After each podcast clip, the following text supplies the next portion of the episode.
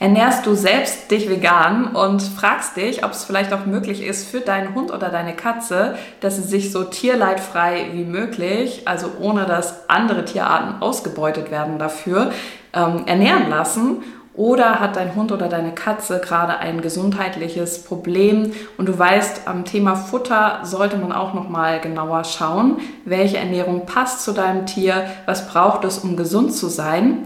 Dann ist diese Podcast-Episode für dich geeignet. Ich habe mich nämlich heute über ein ganz besonderes Thema unterhalten, was mir persönlich sehr am Herzen liegt. Ich habe mich heute mit der Tierärztin Lisa Walter unterhalten und sie ist langjährige Tierärztin im Bereich Futterberatung und Ernährung für unsere Haustiere und macht da eben die Beratungen schon lange, hat wunderbare Ergebnisse, sowohl für Hunde als auch für Katzen in diesem Bereich gemacht, hat auch ein eigenes Futter auf den Markt gebracht und ist ständig dabei, das Ganze noch weiter zu entwickeln. Und sie gibt uns heute spannende Einblicke rund um das Thema Ernährung für Katze und Hund, wie es eben auch vegan möglich ist, aber eben so, dass natürlich die Gesundheit einen großen Faktor spielt. Und du wirst sehen, dass gerade auch die Gesundheit sich bei einigen ihrer Patienten sehr verbessert hat. Das teilt sie mit uns im Interview. Also bleib dran, wenn dich das Thema interessiert. Wir haben uns über viele spannende Aspekte rund um pflanzliche Ernährung, aber auch Tiergesundheit unterhalten. Animal Creation, der Podcast für dich und dein Tier mit Sonja Neuroth. Ja, Lisa, schön, dass du da bist und dass wir jetzt über dieses tolle Thema heute sprechen können. Danke für die Einladung. Ich freue mich sehr. Immer, wenn ich darüber reden darf. Ja, sehr cool, genau. Und du bist natürlich auch, wie man schon denken kann, ähm, ernährst du dich auch selbst vegan. Wie ich gehört habe, lustigerweise haben wir anscheinend im selben Jahr gestartet, 2013. Mhm, genau. Ja, das stimmt, 2013, vor jetzt genau zehn Jahren. Genau, weil wir sind 20 schon zehn vegan und die Zeit rast irgendwie total gefühlt. Ja, ja, und es hat sich natürlich auch so viel verändert in der Zeit, also wie einfach ähm, das geworden ist, sich so zu ernähren. Genau. Und wir leben noch. ist auch ganz wichtig. Genau. ja, und das war ja auch wahrscheinlich so ein bisschen der Antrieb, deine eigene Ernährung, dass du ähm, mit Tieren wahrscheinlich auch arbeiten wolltest und Tieren was Gutes tun wolltest und dann wahrscheinlich auch dir überlegt hast, wie geht das denn auch für unsere Haustiere so ernährt zu werden? Oder wie kam es bei dir dazu, dass du gesagt hast, du möchtest gerne das Thema vegan auch für die Hunde anbieten? Ja, also ich muss sagen, das hat mich, glaube ich, gefunden, das Thema. Das habe ich gar nicht so bewusst entschieden, sondern das kam irgendwann wirklich zu mir und dann war es logisch, dass ich das mache. Also ich wusste immer, ich werde mal Tierärztin, war auch super naiv bei dem Studienwunsch und ähm, wusste nur, ich will Tieren helfen, weil ich seit Kindesbein an so eine ganz arge Anziehung zu jeglichen Tieren verspürt habe und so ein ganz großes Mitgefühl und dachte, wenn ich Tierärztin werde, dann werde ich Tieren helfen. Und äh, das Studium hat mich so ein bisschen auf den Boden der Tatsachen zurückgeholt, weil es ja doch sehr, sehr viel um wirtschaftliche Sachen geht und sehr viel, ja, so die sogenannte Nutztierhaltung thematisiert wird, ähm, weil das immer so geht, ja, welche Parameter müssen stimmen, damit die Tiere ihre Leistung bringen und viel Fleisch liefern oder viel Milch liefern oder so. Das war schon für mich irgendwie ganz, ein ganz komisches Gefühl, dass wir da saßen als angehende Tierärzte, die eigentlich Tierwohl wollen, aber ja eigentlich nur ausbeuten. Und ähm, ich habe aber schon, schon im Studium gemerkt, dass mich die Tierernährung an sich sehr interessiert, weil die Ernährung beim Tier wie beim Menschen so einen enorm großen Einfluss auf die Gesundheit hat. Und als ich dann selber angefangen habe, mich vegan zu ernähren, kam ich natürlich dann irgendwann in diesen Konflikt, ja, das mache ich jetzt mit meinem Hund. Mir war es immer ganz wichtig, mein Leben mit Hunden zu teilen. Das ist so mein, mein Herzensding einfach. Hunde sind einfach die besten Begleiter im Leben. Und ja, ich habe damals gebarft und es hat sich natürlich dann nicht mehr verstanden. Also ich habe nach dem Studium an Ernährungsberatungsservice zu arbeiten, weil mich die Ernährung einfach so interessiert hat. Und ich habe dann meine damalige Chefin gefragt, was sie denn von der veganen Hundeernährung hält, weil ich das eigentlich schon gerne selber machen wollte, aber es ja, ja, das ist jetzt eben auch neun Jahre her. Das war ein bisschen nachdem ich vegan geworden bin. Und da gab es ja zum Thema vegane Hundeernährung eigentlich kaum Erkenntnisse und Produkte und so weiter. Und die war aber zum Glück, das war wirklich mein ganz großes Glück, total offen und hat gesagt, du, wir hatten schon mal hier einen Allergiker, der hat überhaupt kein tierisches Protein vertragen, dem musste ich auch eine vegane Ration machen. Und der ist mit Tofu und Linsen total super gefahren, macht das mal so und so. Wir hatten da ein spezielles Berechnungsprogramm, wo man eben gucken konnte, wie ist der Bedarf meines Hundes und was muss ich da kombinieren, dass der Bedarf an allem rechnerisch gedeckt ist. Und meine Hündin hat das dann zum Glück ganz, ganz, ganz super vertragen und gemocht und äh, positiver Nebeneffekt, sie hat nicht mehr nach Hund gerochen, sondern wirklich das Fell hat ganz toll gerochen und war ganz nochmal weicher als mit Barf. Und ja, da war ich dann so überzeugt, nee, das geht tatsächlich sehr, sehr gut und ähm, bin dann durch Zufall an eine Gründerin eines Startups geraten, die vegane Hundenahrung produzieren wollte. Und so bin ich dann Stück für Stück immer mehr da reingerutscht, habe dann dort mitgearbeitet, Futtermittel entwickelt, dann einfach privat Leute beraten, die ihre Hunde auch umstellen wollten und habe dann immer mehr auch ja mich spezialisiert, dass ich das auch für Welpen machen konnte oder für erkrankte Hunde zum Beispiel, dass die vegan ernähren, ernährt werden konnten, obwohl sie spezielle Bedürfnisse hatten und ähm, mache ich jetzt bis heute. Irgendwie ganz coolerweise. Sehr, sehr schön. Also was ich einfach ähm, ja auch nochmal gut finde, ist eben, du bist Tierärztin, du hast auch die gesundheitlichen Aspekte, weil das ist natürlich eines der größten ähm, ja, an Gegenwind, dass immer gesagt wird, ja, kann das denn wirklich gesund sein? Jetzt ähm, sowohl natürlich für die Hunde, wo es vielleicht dann nochmal ein bisschen einfacher ist, als äh, für die Katzen. Und da würde ich dich gerne mal fragen, also rund um das Gesundheitliche, welche Mythen gibt's denn da, rund um, ähm, ob es eben möglich ist, Hund und Katze mhm. vegan zu ernähren, den du gern aufräumen möchtest? Oh, es gibt so viele und es sind eigentlich immer die gleichen. Also was immer genannt wird, ist, dass das keine artgerechte Ernährung ist, mhm. weil ähm, Hunde ja eigentlich omnivor sind, aber mehr eigentlich vom Wolf abstammen und jagen gehen und ja eigentlich Beutetiere essen. Deswegen auch dieser Trend zum Barfen. Und bei Katzen ist es noch mal extremer, weil die rein definitionsgemäß Karnivore sind und es das heißt immer, wenn man denen nur Pflanzennahrung gibt, dann wäre das nicht artgerecht. Wo ich aber sage, wir sind ja heute nicht mehr in der Natur. Also unsere Tiere leben nun auf dem Sofa mit Leiner und Halsband und nichts an dem, was wir unseren Tieren bieten, entspricht mehr dem, wie der Wolf gelebt hat. Die Tiere haben sich enorm angepasst, vor allem die Hunde genetisch, also einfach an unsere Art, ähm, uns zu ernähren. Seitdem der Hund domestiziert wurde, war der einfach angewiesen darauf, sozusagen die Essensreste des Menschen zu essen oder das, was der Mensch ihm geboten hat. Und es war ganz, ganz selten mal Fleisch. Das war wirklich im eine Großteil der, der Fälle war das einfach wirklich so, ja, Getreidereste und so weiter. Deswegen ist dem Hund gar nichts anderes übrig geblieben, als sich daran anzupassen und äh, diese Stärke verdauen zu können. Und das ist jetzt einfach passiert. Also es ist einfach so, dass rein physiologisch das Fleisch nicht mehr nötig ist. Also dass auch wirklich pflanzliche Zutaten ganz, ganz wunderbar verdaut werden können, wenn man die richtig verarbeitet. Und ähm, ja, es heißt immer ja, das Fleischfressergebiss, das ist ja im Maul, damit die jagen können. Aber wer lässt seinen, seinen Hund schon jagen oder seine Katze, klar, die Mäuse, aber diese Tiere, die normalerweise im konventionellen Futter sind, da steckt heutzutage Rind drin und Schwein drin und ja, ein Huhn oder häufig auch irgendwie mal ein Känguru und ein Büffel. Aber wo passiert das? Wo ist das natürlich? Ja. Also das ist einfach so, ein, so eine ganz große Diskrepanz. Und ich vermute, dass ja, es einfach alte Konventionen sind, von denen sich viele Menschen noch schwer lösen können und deswegen einfach schwer äh, es zulassen können. Vielleicht wird auch das innere schlechte Gewissen selber angetriggert, dann zu sagen, okay, ich gebe dem Ganzen überhaupt mal eine Chance und höre mir das rein wissenschaftlich mal an. Genau, das ist so das, das größte Vorurteil, dass es den Tieren nicht gut geht, dass es denen schmeckt. Das höre ich ganz häufig, dass die ja dann nur Gemüse essen oder nur, nur Gras, ne, so wie bei uns Gras und Steine, dass die, die Tiere dann nur Salat essen dürfen und wir sollten uns doch dann Meerschweinchen halten.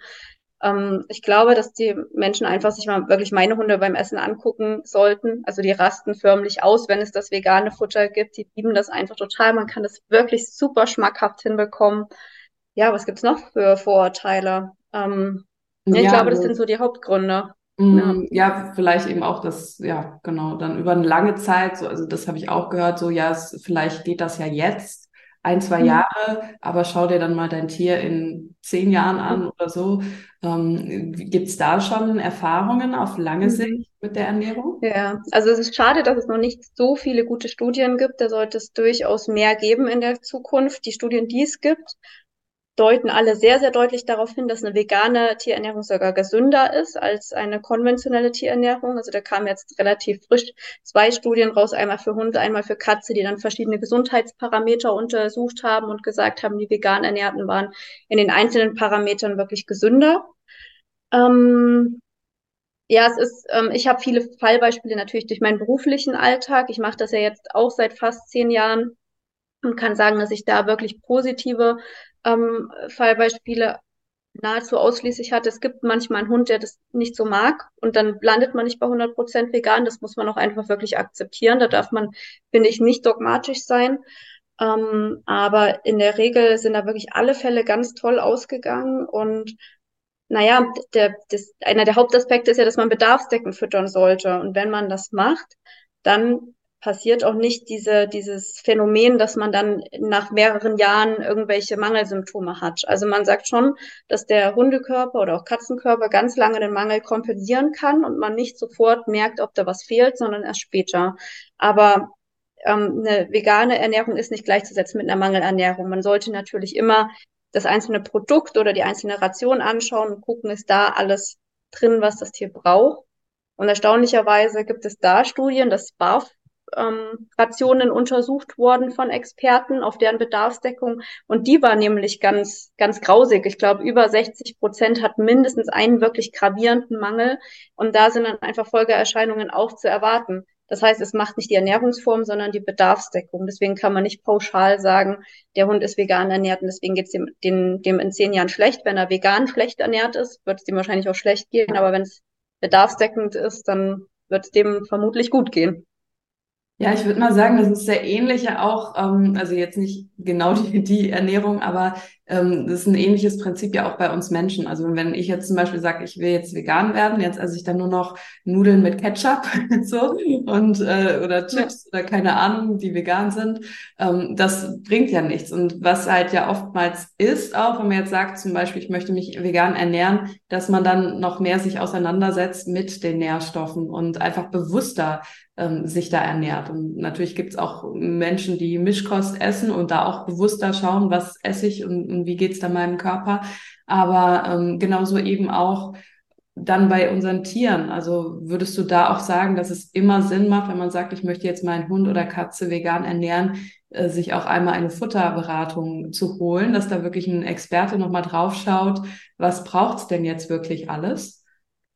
Genau, dass wenn man nicht selber willens ist, sich enorm mit der Materie auseinanderzusetzen, sondern es wirklich umstellen möchte und sich unsicher ist, empfehle ich das schon sehr. Das würde ich auch bei jeder Fütterungsform einfach empfehlen. Aber natürlich bin ich die Vegan-Spezialistin und und ähm, kann das da natürlich besonders empfehlen.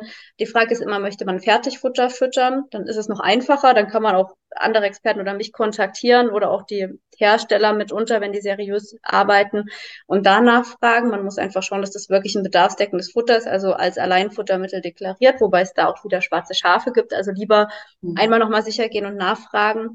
Wenn man selber kochen möchte, ähm, finde ich es gut, wenn man sich ein Rezept berechnen lässt oder es gibt mittlerweile so ja, zwei Hersteller, die vegane Supplemente haben, also diese Pulver, diese mineralisierten Pulver, die man zu den Rationen zugibt und die geben auch äh, bedarfsdeckende Rezepte dazu. Also die sagen, wenn ihr unser Pulver kauft, dann könnt ihr die und die Zutaten so und so kombinieren, damit es bedarfsdeckend ist. Aber in irgendeiner Form sich damit auseinandersetzen und nicht intuitiv ähm, die Ration zusammenstellen, finde ich gut. Also manche Menschen, die sagen dann ja, mein Hund bekommt jetzt das, was ich auch esse. Ich bin Veganerin und ich mache immer eine Portion für den Hund zur Seite und ähm, der ist dann einfach meins mit.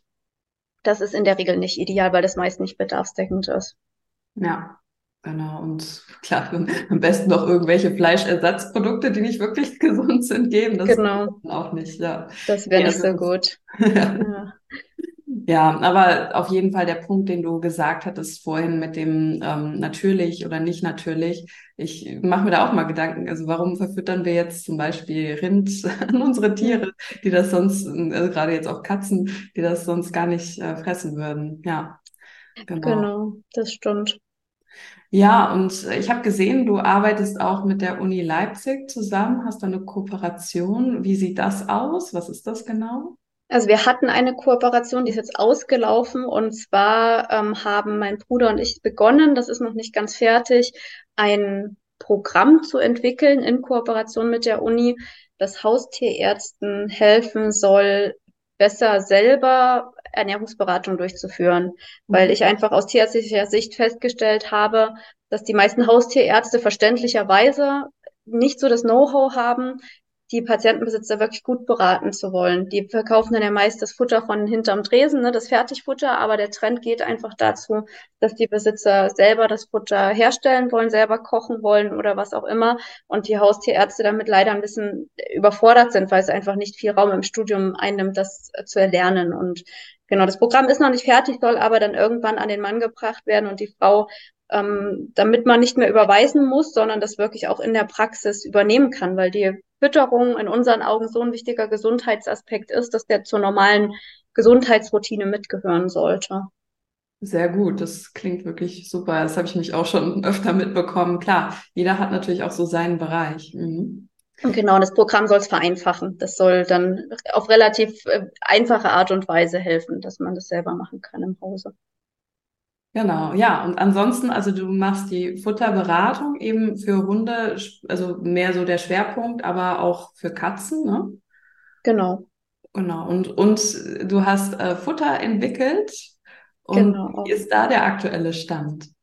Ja, das ist ganz spannend. Also ich habe relativ viel erst für andere Unternehmen gearbeitet und äh, verschiedene Futtersorten, die es auf dem Markt gibt, entwickelt, aber hatte dann nie so richtig, ich war halt immer die Tierärztin, die es entwickelt hat, aber es war nie meins. Und das ist wirklich so ein, so ein Futter, was dann auf den Markt kommt, das ist wie so ein, so ein Teil von einem. Und ich hatte so ein ganz großes Bedürfnis, dass auch ein Futter, das so aus meinem Herzen kommt, auch von mir auf den Markt gebracht wird. Und die Marke heißt Lisa mit V, also V für vegan und veterinär, dass man so, so diese Kombi hat, vegane Tierärztin.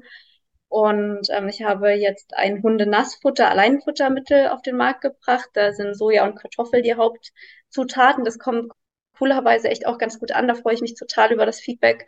Und ich habe ein Ergänzungsfuttermittel für Katzen auf den Markt gebracht, auch Nassfutter, dem muss man aber noch Öl zusetzen. Das, da gibt es so ein bisschen Schwierigkeiten ähm, mit dem Ölbedarf, den man durch die aktuell zugelassenen Zutaten noch nicht decken ähm, kann und deswegen so einen kleinen Kunstgriff braucht. Mhm. Wie genau. kamst du da auf Soja als ähm, Bestandteil? Ich liebe Soja und ich bin so traurig, dass Soja so verrufen ist. Mhm. Also äh, es gibt ja relativ viele Missverständnisse, dass für das Soja, das wir essen, Regenwald gerodet wird, was ja nicht stimmt, weil alles, was wir hier am Tierfutter oder für uns Menschen verwenden, ja äh, europaweit nur angebaut wird, meistens in Deutschland oder Österreich. Und es ist eine regionale Zutat mit dem besten Aminosäurenprofil auf pflanzlicher Ebene, was wir uns wünschen könnten. Also Soja ist wirklich die einzige mir bekannte pflanzliche Zutat, die so toll verdaulich ist und dabei aber noch alle essentiellen Aminosäuren wirklich so einfach abdeckt, dass wir nicht mal mehr in der Regel künstliche Aminosäuren im Futter zusetzen müssen.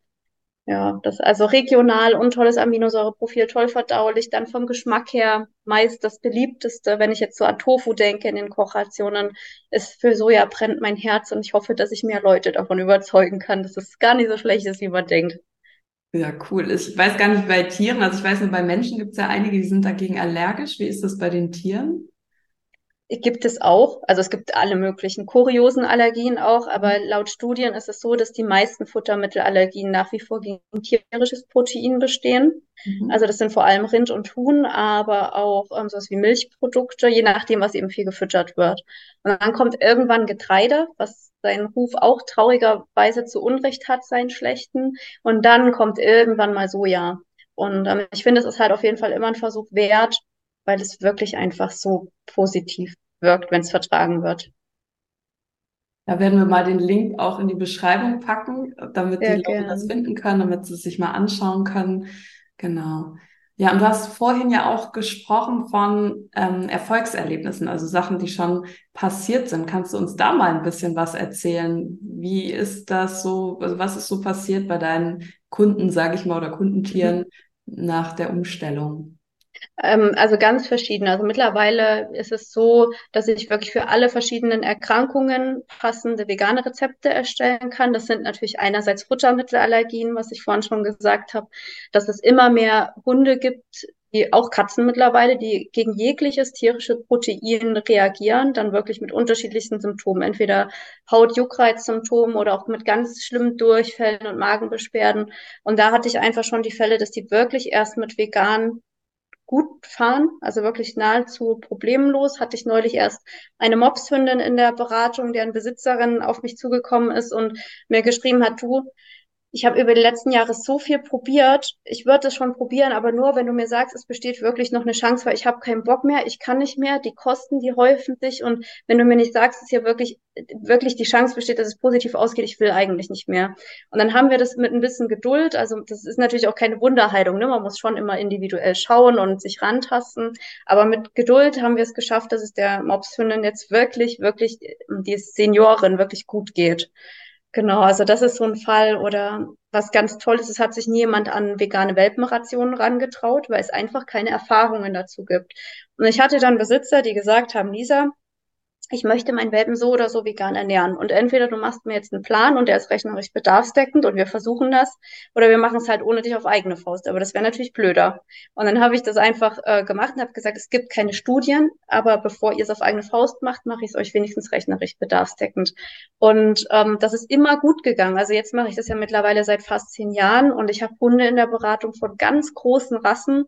Und große Rassen sind immer sehr tricky, weil man das Kalzium-Phosphor-Verhältnis beachten muss und dass die wirklich gesund und langsam wachsen. Das kann ganz schlimme Gelenk- und Knochendeformationen geben, wenn man was falsch macht. Und ich habe wirklich Hunde mit einem Endgewicht von über 60 Kilo, die ganz toll vegan groß geworden sind, die beste Gelenke haben, die jetzt wirklich jetzt fünf, sechs Jahre alt sind, die ich seitdem betreue, denen es gut geht. Oder Hunde mit Herzerkrankungen, Lebererkrankungen, Nierenerkrankungen. Also für, für jeden individuell habe ich was machen können. Adipositas, die dann Gewicht verloren haben und heute gesund sind.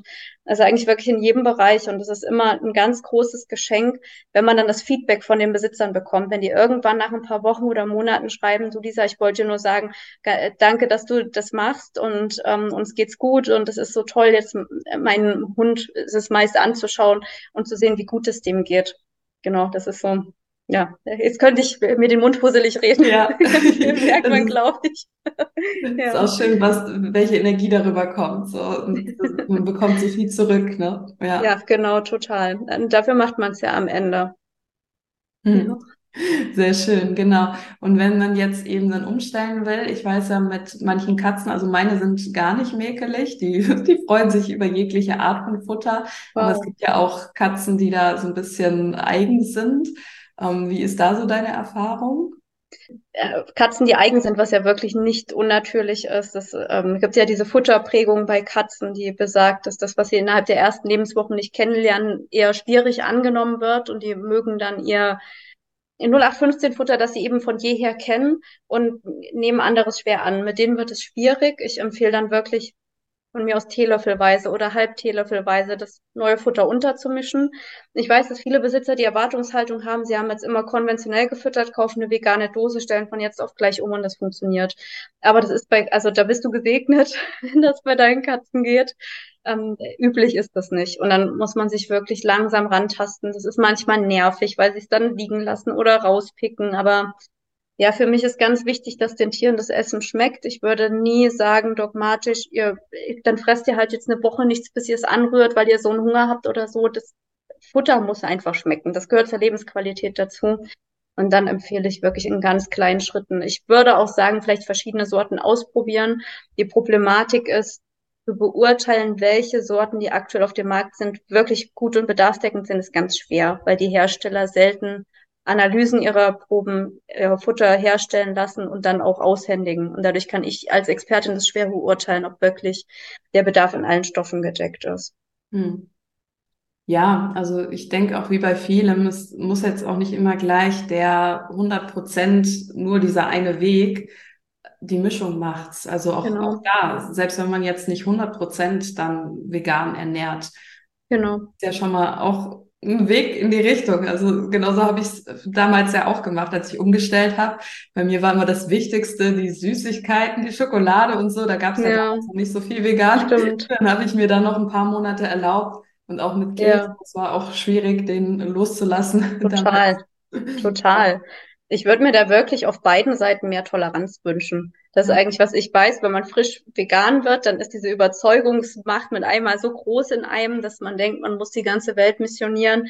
Und andersrum ist der Widerstand häufig sehr groß. Ich fände es einfach schön, wenn die Menschen toleranter miteinander umgehen würden, auch mit ihren Tieren sich nicht so einen Druck machen, nicht so verbissen und frustriert werden, sondern das einfach mit dieser positiven Energie angehen und relativ entspannt und gelassen. Ich glaube, das allen am meisten geholfen.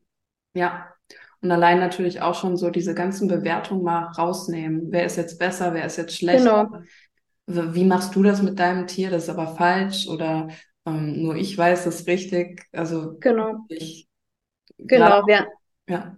wir greifen alle auf einen ganz anderen Erfahrungsschatz in unserem Leben zurück, auf eine, eine unterschiedliche Prägung und so weiter. Ich glaube, da muss einfach mehr Verständnis her. Manche sind einfach noch nicht so weit. Ich habe das Glück, meine Familie ist, also zumindest meine Eltern sind vegan ähm, geworden, dann relativ bald nach mir. Aber man kann das einfach nicht von jedem erwarten, dass das in dieser Geschwindigkeit, in diesem Sprung funktioniert und dann lieber langsam, nachhaltig und einfach ein gutes Vorbild sein, als so mit dem, der Holzhammer-Methode, denke ich. Ja, genau. Ja, jetzt überlege ich gerade, was wollte ich dich noch ähm, fragen? Vielleicht wenn man jetzt sagt, ich interessiere mich dafür, ich möchte gern umstellen, was sind da so deine Tipps, wie man vorgehen kann? Genau, also für mich sind immer drei Grundpfeiler erstmal wichtig, was äh, generelle vegane Ernährung betrifft. Und das ist einerseits eben die Bedarfsdeckung. Die kann man garantieren, indem man entweder beim Fertigfutter eben das Alleinfuttermittel füttert oder sich einen Plan erstellen lässt oder was auch immer, aber dass man vorher mal kurz abcheckt, habe ich das richtige Futtermittel gefunden, bei dem ich mir sicher bin, es ist bedarfsdeckend. Man kann Experten kontaktieren oder sich selber belesen. Dann ähm, finde ich, wie erwähnt, die Akzeptanz ganz wichtig. Da kann man auch einfach ein bisschen rumprobieren, wenn man kochen möchte, mal ein paar Zutaten ausprobieren. Was mag mein Tier gerne, damit ich mir sicher bin, es schmeckt. Und dann am Ende ist der Output wichtig, also die Verträglichkeit.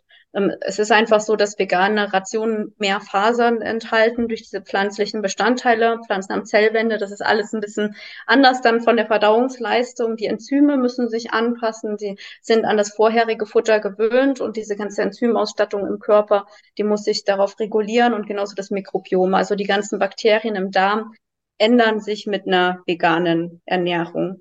Und ähm, aus diesem Grund empfehle ich, das eher langsam anzugehen. Also ich habe zwei so Müllschlucker, da kann ich wechseln von trocken zu nass zu gekocht und die haben immer, machen immer gute Würstchen, aber das ist eben nicht so üblich bei jedem ähm, Vierbeiner. Deswegen empfehle ich das so ungefähr im, im zwei Wochen Rhythmus dann anzupassen, dass man sagt, man füttert noch ein Dreiviertel vom alten Futter und ein Viertel von dem veganen dazu, macht das über ein paar Tage, beobachtet gut, dann macht man halb halb, dann drei Viertel, Viertel und dann 100 Prozent. Und das immer nach dem eigenen Bauchgefühl. Also ich finde, keiner kennt so den, den eigenen Hund oder die eigene Katze besser als die Besitzer, die, die äh, das Leben mit denen teilen und das Bauchgefühl hat meist recht. Und in dem Tempo würde ich es dann machen. Das gebe ich den Leuten auch mal mit, also wirklich sich auch mal einzuspüren, auch in den Körper. Also wer jetzt zum Beispiel in Richtung Tierkommunikation schon was gelernt hat, dass man da auch mal guckt, was, was, mm, ja, sagt der Körper, wie reagiert er da drauf? Oder wenn es nur ist, beobachten mit den Augen, genau.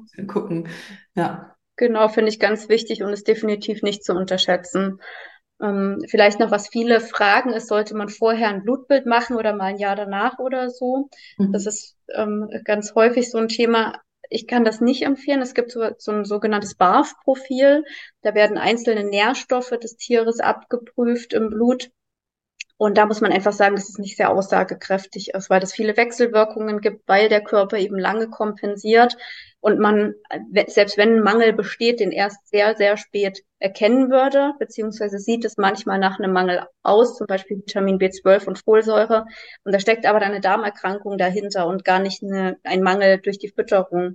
Also da ist wirklich diese Rationsüberprüfung der Goldstandard, um zu beurteilen, ob ein Futter bedarfsdeckend ist. Also dass man entweder die Daten des Herstellers anschaut oder der einzelnen Zutaten. Stattdessen finde ich es ganz gut, gerade wenn es ein bisschen ältere Tiere sind, wenn man so ein Geriatrieprofil mal, mal erstellen lässt. Also dass man mal schaut, wie geht's den Organen.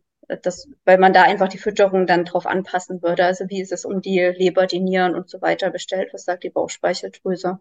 Dann lieber sowas. Ah, okay. Ja, das ist auch gut zu wissen. Mhm. Hm. Ja, mich würde jetzt noch interessieren, was sind noch so deine nächsten Ziele oder Vorhaben in der nächsten Zeit? Was können die Leute noch erwarten von dir?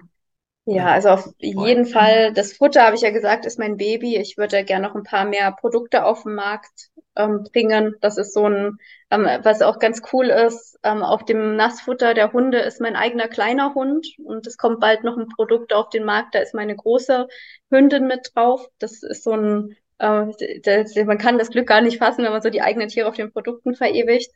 Ähm, dann würde ich gerne so ein bisschen, ja, Social Media technisch noch ein bisschen mehr, ähm, ja, sozusagen Reichweite bekommen, damit die Leute sich besser informiert fühlen. Also ähm, ich glaube, dass das noch nicht ähm, genug Plattform da ist für die Thematik.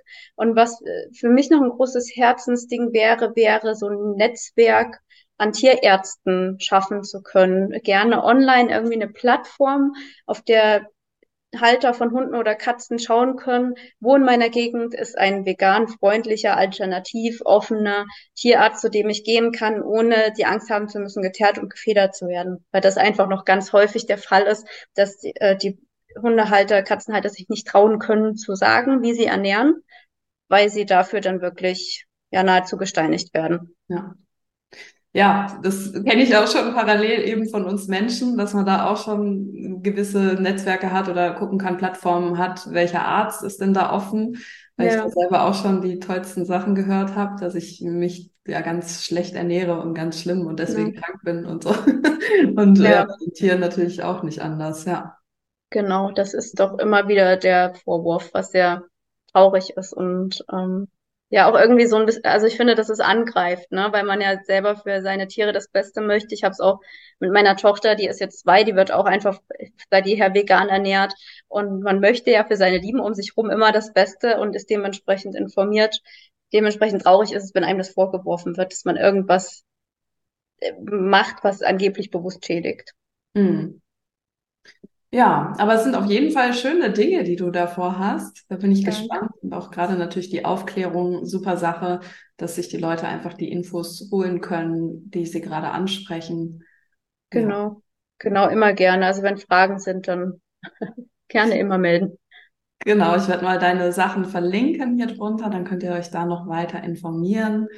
Und ja, Danke auf jeden Fall, dass du da warst. Ich fand es super spannend und bin so happy, dass ich dich gefunden habe durch Zufall, letztens durch ein anderes YouTube-Video, weil ähm, ja ich gerade in dem Bereich irgendwie noch Menschen suchte, die sich da auch auskennen und die da was beizutragen haben. Von daher super hilfreich. Ja, danke dir für deine Arbeit, dass du das publik machst und da auch mit Vorreiterin bist. Das ist wirklich ganz viel wert. Gerne. Ja, euch da draußen noch eine wundervolle Zeit mit euren Tieren. Ihr könnt ja auch gerne mal kommentieren, ob ihr euch mit dem Thema schon auseinandergesetzt habt, was ihr jetzt vielleicht auch Neues gelernt habt heute. Und da sind wir dann auch schon ganz gespannt. Ja, dann würde ich sagen, bis zur nächsten Podcast-Episode. Tschüss. Ciao. Hat dir die Episode gefallen? Um nichts mehr zu verpassen, abonniere gerne diesen Kanal. Wie das geht, erfährst du in der Infobox. Weitere Gratis-Inhalte gibt es auch in unserer Seelenfreunde Tier-App, die du ab jetzt in allen App Stores findest.